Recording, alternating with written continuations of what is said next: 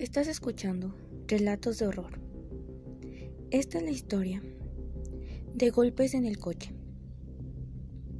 Una familia, compuesta por dos pequeños y sus padres, viajaban por carretera hacia casa de los abuelos, cuando el coche se les averió.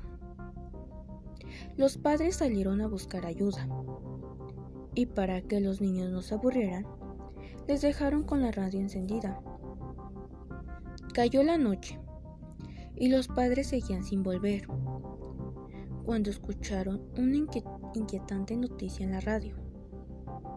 Un asesino muy peligroso se había escapado de un centro penitenciario cercano a la carretera en la que se encontraban y pedía que se extremaran las precauciones. Las horas pasaban y los padres de los niños no regresaban. De pronto, empezaron a escuchar golpes sobre sus cabezas.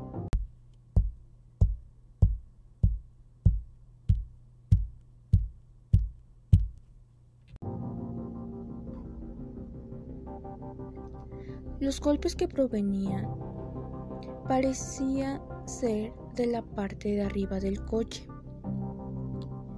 eran cada vez más rápidos y más fuertes.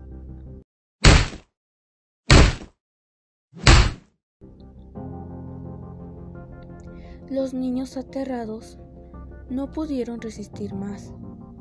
Abrieron la puerta y huyeron a toda prisa.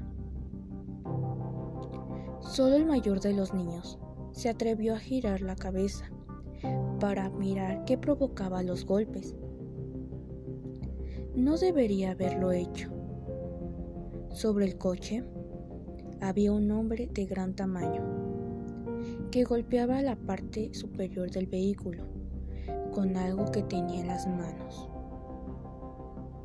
Eran las cabezas de sus padres.